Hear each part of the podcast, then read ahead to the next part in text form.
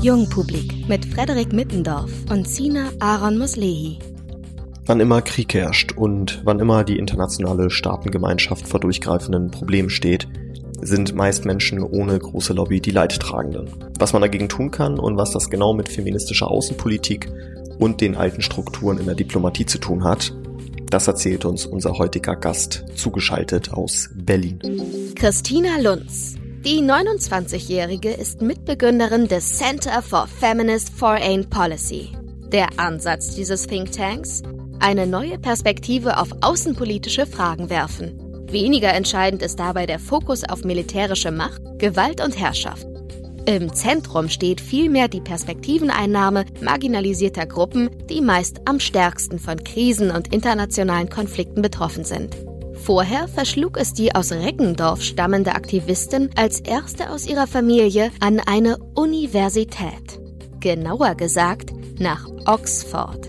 Zwischendurch engagierte sie sich für zahlreiche UN-Entwicklungs- und Friedensprojekte. Außerdem ist sie mit dafür verantwortlich, dass es heute deutlich weniger Brüste in der Bildzeitung zu sehen gibt. Und hier ist sie. Herzlich willkommen, Christina Lunz. Hi. Christina, beginnen wir mit einem Zitat von dir. Du hast mal in einem Interview gesagt, ich zitiere, When I studied human rights, when I studied globalization and political psychology, I realized, oh my God, something is going really wrong. Was läuft denn so schief? ähm, das habe ich immer gesagt, ja. Ähm, ja, genau. In, also in diesem Zusammenhang, als ich Psychologie und ähm, Politik studiert hatte, internationale Politik, Menschenrechte, ähm, das ist mir irgendwann so aufgefallen, bewusst geworden. Ich hatte das eben gelernt, wie strukturelle Diskriminierung, wie Ungerechtigkeiten in der Welt funktionieren, wie die perpetuiert werden und wie die zementiert werden. Und ähm, mit dem Wissen ähm, dachte ich dann, das kann ich nicht einfach so haben, da möchte ich vielleicht irgendwas mit anstellen. Und zu welchem Zeitpunkt ist das geschehen, dass du gedacht hast, ich muss das jetzt in eine bestimmte Form gießen, in der Form, in der es zurzeit existiert? Mm, das war ein Prozess. Ähm, also Psychologie hatte ich im Bachelor studiert. In meinem ersten Masterstudiengang hatte ich dann Global Governance and Ethics studiert. Dazwischen war ich in den USA zu einer Summer School in politischer Psychologie. Ähm, und dann fing das so langsam an zum ersten Master, ähm, wurde ich dann so langsam aktivistisch aktiv. Um, und dann hat sich das langsam weiterentwickelt. Dann eine Kampagne, eine andere Kampagne, ähm, ein Team aufgezogen, dann irgendwann die Organisation gegründet. So, so ein Prozess war das. Und ähm, woraus ging dein, also dein erstes politisches, politisches Engagement ging, worauf, also worauf hast du dich da konzentriert? Ähm, das war, ich, genau, ich hatte dann in, in London war mein erster Master, ähm, Fokus auf Menschenrechte und dann auch Frauenrechte zum Teil. Und zum ersten Mal war das so für mich so, ach krass, es gibt ein ganzes Menschenrechts-Instrumentarium ähm, nur zu Frauenrechten. Und warum, warum ist das so? Was ist die Bedeutung? Was sind die Fakten? Die Fakten zur Diskriminierung, sexualisierte Gewalt, ähm, die kennen wahrscheinlich jetzt viele Zuhörer und Zuhörerinnen. Ähm, jede dritte Frau irgendwie von sexualisierter Gewalt betroffen als ein Beispiel und dann gleichzeitig irgendwie gelernt gehabt, dass die Reduzierung bestimmter Bevölkerungsgruppen auf deren charakterisierendes Merkmal ähm, Gewalt gegenüber dieser Personengruppe ähm, erhöht oder die, die, die, die Schwelle gegenüber dieser Gruppe Gewalt auszuüben eben gesenkt wird.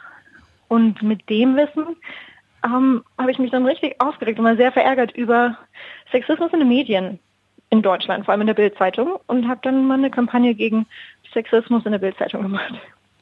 Und wie sah äh, diese Kampagne aus? Vielleicht einmal für die Zuhörerinnen und Zuhörer, diese, ähm, ich sag mal, konkrete Kampagne, die sich gegen die Bildzeitung richtete oder besser gesagt gegen den Sexismus in der Bildzeitung? Hm. Ähm, es fing an mit einem offenen Brief an Herrn Diekmann, das war damals noch der Chefredakteur.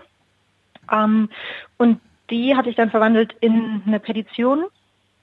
Um, und da wurden dann sehr schnell Medien drauf aufmerksam. Radio erst, nationale Medien, erst regionale, dann auch nationale wie eine Süddeutsche, dann auch internationale wie der Guardian. Aber das ist natürlich auch ein längerer Prozess über Monate hinweg.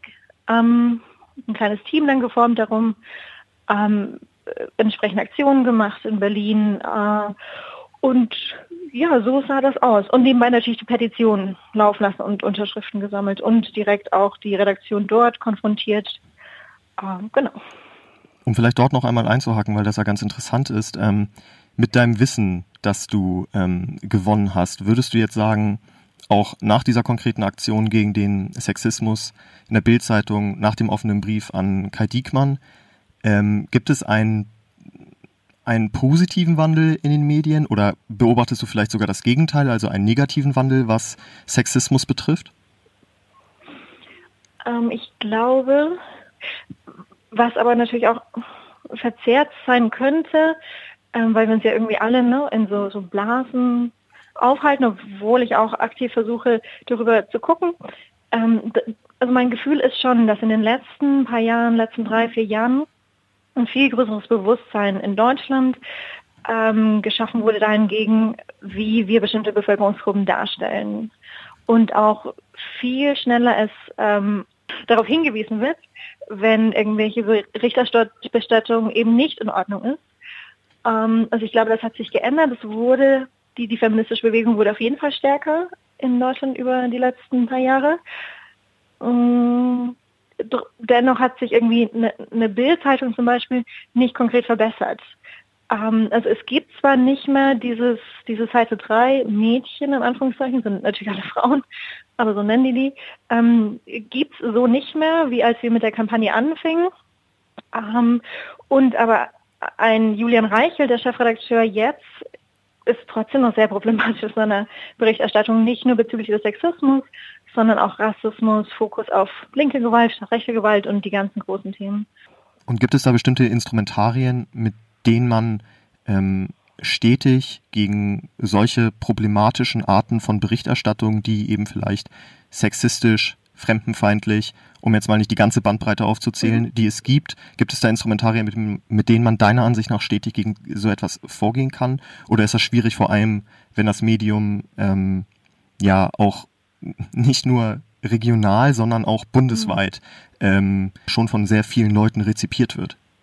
Und übermächtig einfach. Also so eine Bildzeitung ist ja europaweit die am meisten gelesene Zeitung. Und da hast du total recht. Ne? Was, was kann man da wirklich tun, fragt man sich schnell. Und in anfänglicher Berichterstattung wurde meine Kampagne gegen Kai Diekmann, die Bildzeitung damals, auch oft ähm, als David gegen Goliath ähm, ähm, porträtiert, so den Rahmen gegeben. Und das ist eine gute Frage. Also ich glaube, unterschiedliche Akteure und Akteurinnen stehen unterschiedliche Werkzeuge zur Verfügung ähm, für, für Leute wie mich, wie uns, die sich dazu entscheiden, aktivistisch aktiv zu werden, so Lobbyarbeit aktivistisch. Da denke ich, ist es wichtig, ähm, entsprechend Artikel zu schreiben, darauf aufmerksam zu machen. Vielleicht, äh, wenn entsprechende Ressourcen da sind, auch größere Kampagnen machen. Ähm, wir mit mit unserem Social Media Auftritt, der auch relativ für so eine Grassroots-Kampagne ähm, auch groß geworden ist. Und ähm, es schafft es natürlich, ob jetzt auf Twitter, auf Facebook, weiterhin auf die Themen aufmerksam zu machen, Verbündete zu suchen. Wir haben einen ganzen Kreis an Unterstützer, und Stützerinnen hineingenommen, von Bundestagsabgeordneten, von, Führer, von, von Leiterinnen und Leitern von von Organisationen wie Amnesty zum Beispiel, Amnesty International und vielen anderen. Ähm, also so sich zusammentun. Nicht irgendwie als Einzelne, als einzelne Akteur, Akteurin versuchen, irgendwie gegen das große Ganze anzugehen, sondern Gleichgesinnte suchen, immer Verbündete suchen und sich zusammenzutun. Weil das hört sich immer ein bisschen Klischee an, aber gemeinsam ist dann einfach viel, viel stärker. Mhm. Und also das war ja dann so dein, deine erste Erfahrung als Aktivistin gegen den Sexismus in den Medien, beziehungsweise vor allem in der Bild. Wie kommt denn dann der Sprung in die Außenpolitik zustande? Also ich hatte dann, genau, es hatte so angefangen, als ich in London war, einen ersten Master gemacht hatte und dann hatte ich einen zweiten Master gemacht in, in Oxford. Ähm, ich hatte das große Privileg, eins der, ähm, wie sie heißen, begabten Förderungsstipendien zu haben und konnte dann dadurch, aber vor allem durch ein Vollstipendium der Universität Oxford ähm, eben dort studiert, Diplomatie und ähm, aufbauend auf meinen ersten Master, wo ich ja auch schon Globalisierung, internationale Politik, Menschenrechte studierte, ähm, war das so der perfekte Anknüpfungsstudiengang. Und das hat so mein, meine Arbeit, mein Interesse in dem Bereich zementiert. Nach dem Studium hatte ich kurz einige Monate in Oxford an der Uni gearbeitet, an der, ähm, der School of Government. Und von da bin ich dann in ein Programm gekommen von, von der Studienstiftung und von der Stiftung Mercator, das heißt Mercator Kolleg und unterstützt vom Auswärtigen Amt. Ähm, und es geht darum, junge Menschen in internationale Organisationen zu bringen und in internationalen, äh, den Einstieg in internationale Politik, internationale Organisationen ähm, zu erleichtern. Und das hatte ich dann gemacht. Dadurch hatte ich in Kolumbien erst gearbeitet, zum, zum Friedensprozess damals ähm, und dann bei den Vereinten Nationen zuerst in New York und dann in Myanmar. Und über das Programm hinaus bin ich dann in Myanmar geblieben, beim Entwicklungsprogramm der Vereinten Nationen. Und so kam das dann. Wenn man dich beispielsweise äh, googelt und wissen möchte, was du machst, dann äh, tauchen immer diese zwei Wörter auf, feministische Außenpolitik. Vielleicht erstmal zum Verständnis, weil nicht immer ganz klar ist, was der Sammelbegriff Feminismus bedeutet oder besser gesagt, was er individuell für die Person bedeutet, mhm. wenn Menschen darüber sprechen. Was bedeutet Feminismus für dich? Mm, für mich hat Feminismus zwei Aspekte. So der eine Aspekt ist erstmal die Gleichberechtigung zwischen den Geschlechtern. Ähm, nichts anderes. Also die, die soziale, die ökonomische, äh, die politische, wirtschaftliche Gleichberechtigung aller Geschlechter. Und ähm, der zweite Aspekt noch für mich ist der so der aktive Aspekt. Also aktiv, proaktiv sich dafür einzusetzen, dass wir auch dahin kommen. Nicht einfach da auf dem Sofa sitzen und zu gucken, was machen da die anderen so, kommen wir hoffentlich irgendwann an den Punkt, wo in unserer Gesellschaft ähm, keine Diskriminierung mehr aufgrund unterschiedlicher Faktoren wie Geschlecht, Hautfarbe, Sexualität, Religion, ähm, körperliche Fähigkeiten, ähm, dass das irgendwann, dass es irgendwann nicht mehr existiert. Also nicht zugucken, sondern aktiv dazu beitragen. Und so bist du dann bei feministischer Außenpolitik gelandet. Könntest du das nochmal konkretisieren, wie was man unter feministischer Außenpolitik dann versteht? Feministische Außenpolitik ist ja ein relativ neues Konzept, vor allem in der Prominenz, wie wir das, glaube ich, jetzt inzwischen sehen, obwohl es natürlich auch noch ein Nischenthema irgendwie ist. Ähm, also 2014 hatte Schweden, die schwedische Außenministerin Margot Wallström gesagt, so, pass auf, wir sind jetzt nicht nur offiziell eine feministische Regierung, sondern ähm, deklarieren unsere Außenpolitik auch als feministisch. Ähm, und feministische Außenpolitik bedeutet für mich und für meine Organisation, dass man zum einen anerkennt, dass weltweit Ungerechtigkeiten bestehen und der Mangel an Gleichberechtigung zwischen den Geschlechtern ist eine Ungerechtigkeit davon. Und in dem zweiten Schritt sollten dann alle außenpolitischen, alle sicherheitspolitischen Entscheidungen dazu beitragen, dass diese Ungerechtigkeiten ähm, beseitigt werden. Also eine, eine, menschenorientierte Außenpolitik, das ist glaube ich auch ein Stichwort, mit dem ihr viel beim Center for Feminist uh, Foreign Policy arbeitet. Ähm, wenn ich das so lese, menschenorientierte ja. Außenpolitik, ähm, gibt es das bislang nicht? Und, und wenn es das nicht gibt, warum? Also wo liegen da die Gründe? Also diese menschenrechtsbasierte Außenpolitik auch mal, die du meinst, ja, es gibt seit, seit vielen Jahren unterschiedlichen Ländern auf dieser Welt wird gesagt, man hätte einen Fokus darauf. Ähm, und auch Deutschland zum Beispiel in den eigenen, in den Richtlinien der Bundesregierung zu Konflikte verhindern und ähm, Krisen vermeiden, ähm, wird von diesem ähm, Fokus auf menschliche Sicherheit ähm, gesprochen. Und also menschliche Sicherheit ähm, bedeutet einfach, dass wir außenpolitische Interaktion nicht nur so gestalten, dass die nationale Sicherheit ähm, eben ge geschafft und bewährt wird, sondern dass die menschliche Sicherheit im Fokus steht, was bedeutet, dass verstanden werden muss, was Sicherheit für unterschiedliche Individuen und unterschiedliche Bevölkerungsgruppen bedeutet ähm, und dass dazu beigetragen wird, dass diese Sicherheit ähm, be bewahrt wird. Und dann, also deine Frage, glaube ich, daraus, die, die ich daraus höre, ist dann nochmal, ja, wieso sagt man nicht einfach, dass eine ähm, humane Außenpolitik, eine menschenrechtsbasierte Außenpolitik? Und da wär, wäre meine Antwort auch wieder zweiteilig. Ähm, zum einen, wenn wir nur auf den Feminismus gucken, da kommt ja auch immer wieder die Frage auf, wieso heißt das Feminismus und nicht Humanismus? Das mhm. heißt Feminismus und nicht Humanismus, weil eben der Fokus darauf gelegt wird, so pass auf, ähm, ähm, geschichtlich ist das so, dass die größte Bevölkerungsgruppe, deren über Jahrhunderte hinweg deren Rechte unterdrückt wurden, mhm. das sind eben Frauen. Und wir brauchen jetzt eine aktive Bewegung dazu, dass das geändert wird. Und da legen wir uns den Fokus drauf. Also so auch ein bisschen ähm, kann man das, glaube ich, so verstehen, so, warum heißt es denn Black Lives Matter und nicht All Lives Matter? Weil darum, weil von für die meisten Menschen irgendwie so die Rechte schon zählen, aber für eine bestimmte Gruppe, Black Community, eben nicht. Und da müssen wir uns einen Fokus drauf legen. Und ähm, das ist so ähnlich dann mit dem Humanismus, Feminismus statt Humanismus. Und der zweite Punkt, den ich machen wollte, war, dass äh, feministische Außenpolitik nochmal den Fokus oder die, die Begründung, die ähm, die Existenzberechtigung nochmal daher zieht, dass Forschung uns zeigt, dass der signifikanteste Faktor dahingegen, ob ein Land nach innen oder nach außen gewaltbereit ist, ähm, das Level, das Niveau an Gleichberechtigung in diesem Land ist.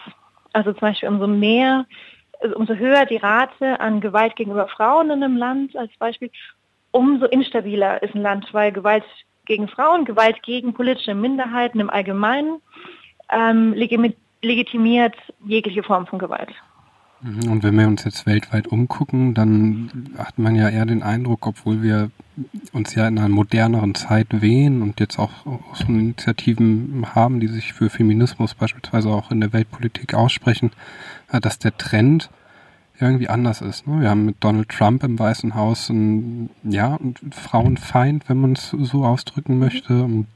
Wir haben eine, eine total brutale Außenpolitik, wenn wir uns äh, die ganzen Sanktionen anschauen, wenn wir gucken, dass mittlerweile politisch motivierte Morde auf fremden Staatsterritorien passieren.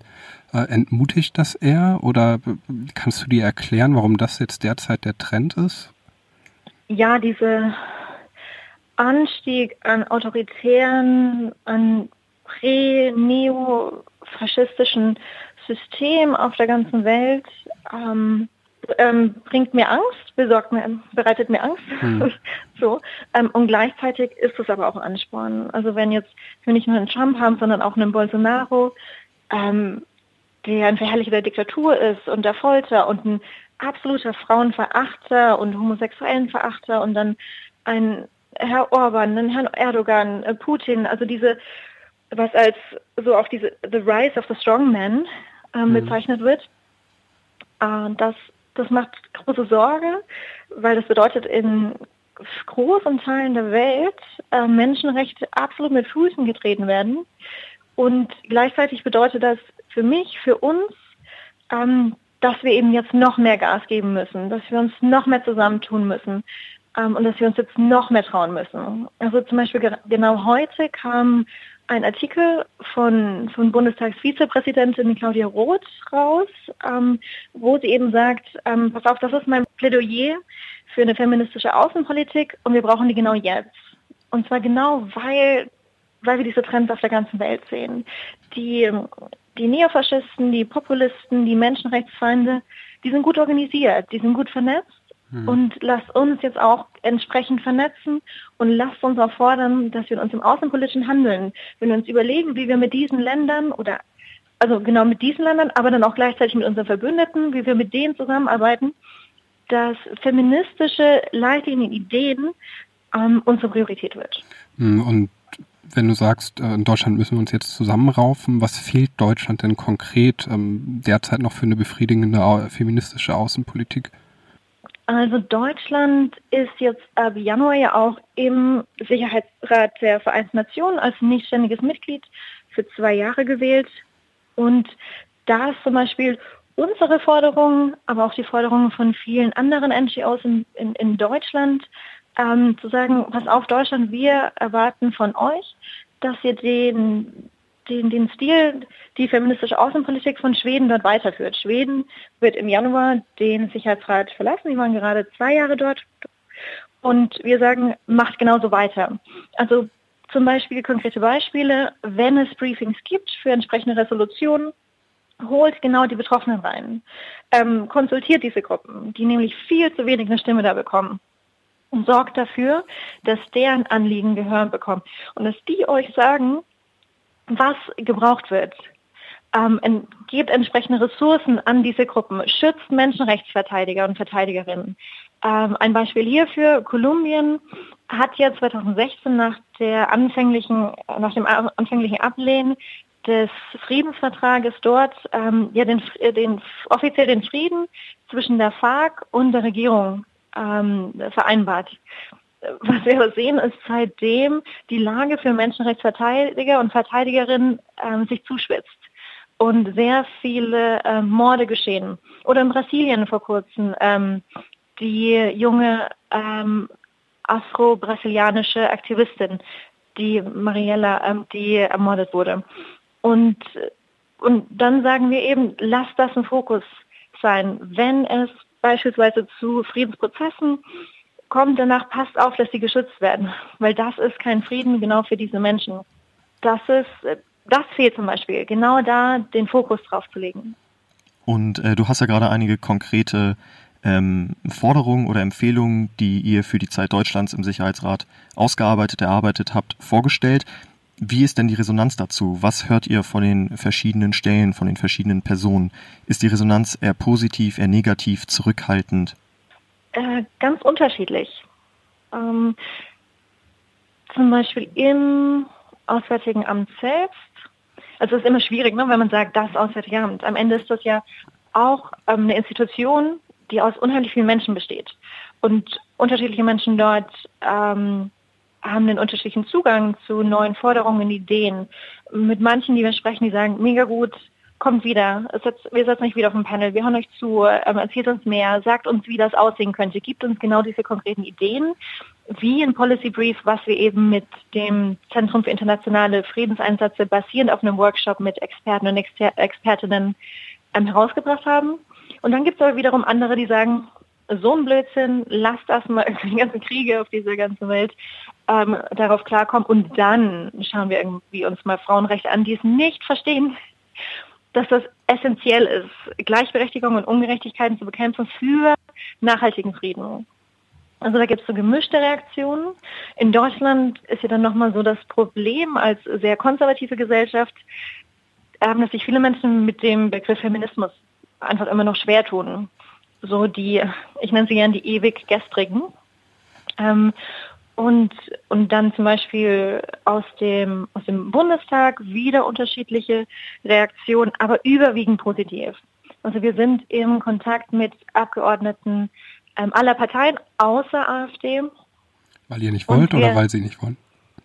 Weil, weil wir das aktuell nicht ähm, priorisieren und ähm, wahrscheinlich auch nicht machen werden. Mhm. Genau. Ähm, und sonst eben aus allen Parteien und das Interesse da und wir, wir, sprechen mit ihnen, wir sprechen bei Veranstaltungen von ihnen, wir laden sie zu unseren Veranstaltungen Sprecher und ähm, Sprecherinnen ein. Ähm, genau, also wie vorhin Claudia Roth schon erwähnt, ähm, von den Grünen. So die Grünen sind ganz vorne mit dran. Die haben das Thema feministische Außenpolitik ähm, auch jetzt in ihr Europawahlprogramm aufgenommen, was dann noch angenommen werden muss. Mhm. Aber wir sind, ähm, es, es, sieht so aus, als ob das ein Thema da spielen wird. Ähm, und, und, und so ist das aus der NGO-Community, vor allem der, der Menschenrechts-Community, ähm, ist das, das, das Thema angekommen und es gibt ein großes Bündnis, das dahinter steht. Ja, ich glaube, das ist so ungefähr der Blumenstrauß. Das Beste, was euch ja passieren kann oder eurem Vorhaben, eurem Projekt, ist ja, dass man irgendwann all das, wofür er einsteht, so als Selbstverständlichkeiten sieht, dass man sagt, naja, man braucht eigentlich nicht so starke, so krasse Fürsprecher für solche wichtigen Themen. Jetzt nur auf Deutschland bezogen, vielleicht gerne auch auf dem internationalen Parkett, du kannst ja beides beantworten. Wie lange wird das noch dauern? Ist denn davon auszugehen, dass sich in den nächsten zwei, drei, vier, fünf Jahrzehnten irgendetwas zum Positiven wendet, dass ihr sagt, wir haben den größten Teil unserer Arbeit getan und ich möchte mal sagen, etwas Wichtiges angestoßen und können uns jetzt ein wenig zurückziehen, weil es zu internationaler Selbstverständlichkeit gekommen ist? Also ich glaube, zurückziehen, ich glaube nicht, ich glaube nie. Ich, ich hoffe auch, dass ähm, ganz viele andere, noch weitere Generationen die Arbeit weiterführen, weil sie nie zu Ende sein wird, der Einsatz für Menschenrechte, für Feminismus. Was ich aber schon glaube, ist, dass wir es schaffen können, zu einem Punkt zu kommen, in Deutschland, ähm, aber auch international, dass mehr Länder, also über, über Schweden, über Kanada, über, über Schweiz und Finnland, die, ähm, die nicht offiziell eine feministische Außenpolitik haben, aber inhaltlich dem sehr nah dran sind. Also ich glaube, dass wir schon in den nächsten paar Jahren dahin kommen können, dass auch Deutschland sagt, ja, ergibt Sinn, wir wollen das mehr Mainstream und integrieren. Und Optimismus basiert darauf, dass in den letzten vier Jahren unheimlich viel erreicht wurde. Also wenn man sich vorstellt, wir hätten irgendwie 2013 ähm, irgendjemand hätte von feministischer Außenpolitik geredet, also wir, und hätten eine Organisation gegründet, ich glaube, uns hätte irgendwie jeder ausgelacht ähm, und uns hätte niemand ernst genommen und so gesagt, boah, Außenpolitik, das machen die Diplomaten, ähm, die, die alten Herren, die gestandenen Staatsmänner. Was wollt ihr da eigentlich mit eurem Feminismus? Dann kam irgendwann Schweden, die das zur Staatsdoktrin gemacht haben. Dann kam Kanada danach. Jetzt gibt es eben Beispiele auch wie Äthiopien, die sehr feministische Entscheidungen im Land selbst treffen. Australien, Neuseeland ähm, hat offen äh, Interesse dahingegen bekundet. Ein Hamas setzt die Women, Peace and Security Agenda ähm, als Priorität für die Zeit im Sicherheitsrat. Staatssekretär Nils Annen redet davon, deutsche Außenpolitik muss feministisch werden. Also es geht so in die richtige Richtung. Vor fünf Jahren hätte uns niemand ernst genommen. Auf einmal reden auch Politiker, Politikerinnen auf höchster Ebene dar darüber und denken darüber nach. Ähm, ja, es, es wird sich noch einiges tun in den nächsten paar Jahren. Das sagt die 29-jährige Christina Lunz. Sie ist die Mitbegründerin des Center for Feminist Foreign Policy. Das Gespräch haben wir am 8. November 2018 aufgezeichnet. Vielen Dank für das Gespräch, Christina. Danke euch. Das war Jungpublik. Mehr zu dieser Folge auf jungpublik.de.